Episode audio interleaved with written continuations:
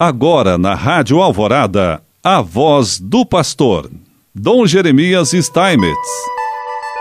Prezado irmão, prezada irmã, mais uma vez nós aqui estamos e queremos te saudar neste dia 19 de julho, dia de domingo.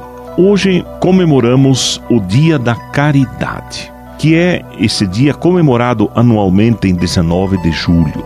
No Brasil, esta data foi oficializada com a Lei número 5063 de julho, 4 de julho de 1966, decretada ainda pelo então presidente Humberto Castelo Branco. Esta data tem o objetivo de conscientizar as pessoas sobre a prática e a difusão da solidariedade como um meio para desenvolver um bom entendimento entre todos os seres humanos. A caridade é o centro da mensagem cristã. Deus é amor, e quem permanece no amor permanece em Deus e Deus nele. Estas palavras da primeira carta de João exprimem com singular clareza o centro da fé cristã, a imagem cristã de Deus e também a consequente imagem do homem e do seu caminho escreve justamente o Papa Bento XVI na sua carta Deus Caritas Est. Né? Deus é caridade. Os bispos do Brasil, na sua última, nas últimas diretrizes gerais da ação evangelizadora, tratam daquilo que eles chamam de pilar da caridade, que é exatamente o serviço à vida plena. E diz, né, no texto bíblico que inspira, eles eram perseverantes na comunhão fraterna. Na fé cristã, a espiritualidade está centrada na capacidade de amar a Deus e ao próximo. Rezar e servir, amar e contemplar são realidades indispensáveis para o discípulo de Jesus Cristo.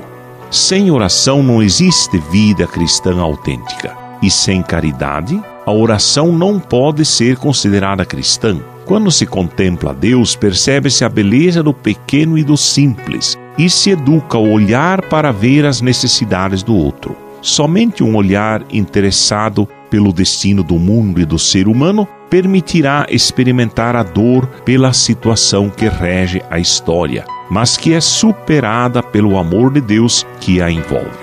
Somente contemplando o mundo com os olhos de Deus é possível perceber e acolher o grito que emerge das várias faces da pobreza e até mesmo da agonia da criação.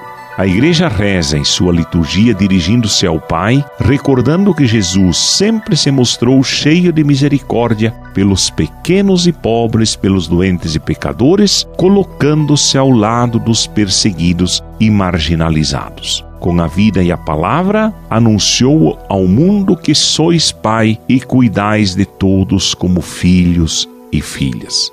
As questões sociais, a defesa da vida, e os desafios ecológicos da atual cultura urbana globalizada têm que ser enfrentados pelas nossas comunidades e também pelas igrejas particulares em nível local, regional, nacional, em uma postura de serviço, de diálogo, respeito à dignidade da pessoa humana, defesa dos excluídos e marginalizados, compaixão, busca da justiça, do bem comum e do cuidado com o meio ambiente.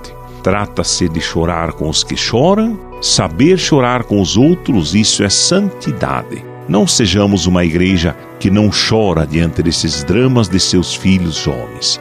Nós queremos chorar para que a sociedade também seja mais maternal, para que, em vez de matar, aprenda a dar à luz para que seja promessa de vida. Por isso, anunciar o Evangelho da paz. A evangelização do mundo urbano não pode prescindir da questão do trabalho.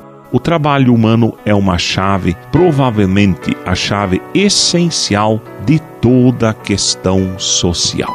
A solidariedade com quem sofre as consequências do desemprego e do trabalho precário é, pois, uma expressão importante de caridade devendo se manifestar pela atuação organizada dos cristãos leigos e leigas, que neste tempo de pandemia, de muito sofrimento, de muitas dificuldades, nós possamos viver sempre alegria e ao mesmo tempo a profundidade da caridade.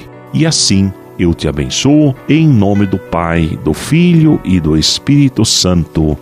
Amém.